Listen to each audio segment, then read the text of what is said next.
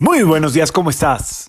Yo feliz de poder conectar contigo y esperando encontrarte en un excelente estado de ánimo y de salud. La vibra del día de hoy, viernes, no, no, no, no, no, no, no, ¿qué pasa? Jueves, jueves 7 de abril del 2022, está regida por la energía de Júpiter y de Neptuno. Em, así es Neptunito, ¿eh? se le va la onda, se le va la hebra. Eh, esta combinación o esta vibración combinada tiene mucho que ver, nos invita a establecer un equilibrio entre la razón y la intuición. Júpiter siempre busca algo de razón, eh, que la razón le acompañe, que los datos le acompañen, que todo lo que tiene que ver con eh, los cálculos le acompañen. Y Neptuno es todo lo contrario, Neptuno es como transpersonal, o sea, es, trabaja con la pura intuición, con el puro feeling, con los puros sueños y las puras fantasías. Eh, fíjense que esto es una probadita, hoy, perdón, es una probadita de una conjunción que se va a dar a partir del 12 de abril entre Júpiter y Neptuno y que dura mucho tiempo y que la última vez que se dio, se dio fue hace como 164 años, donde hubo muchos cambios a nivel mundial, creo que es 1856 hubo muchos cambios a nivel mundial.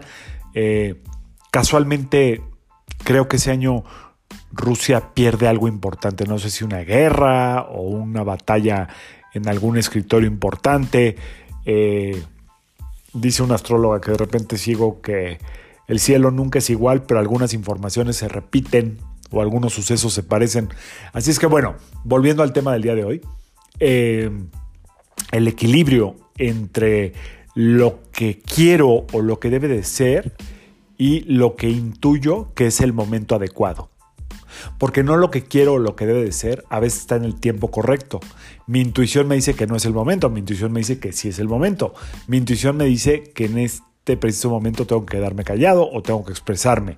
Neptuno sabe mucho de eso. Hoy es un gran día para trabajar la empatía. ¿Ok? Neptuno es como el señor de los mares, se mete como la, la humedad y sabe lo que está sintiendo el otro. Eso te lo puedo decir eh, si está bien trabajadito una persona que haya nacido en 7, sobre todo en 16 y también, ¿por qué no en 25? Saben perfectamente qué está sintiendo el otro.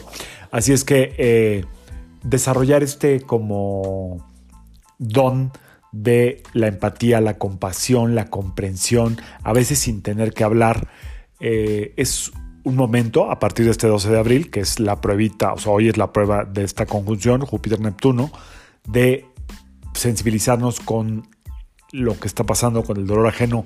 Afortunadamente esta época de, conjunción de Marte y Saturno ya va de salida, que ha estado muy fuerte.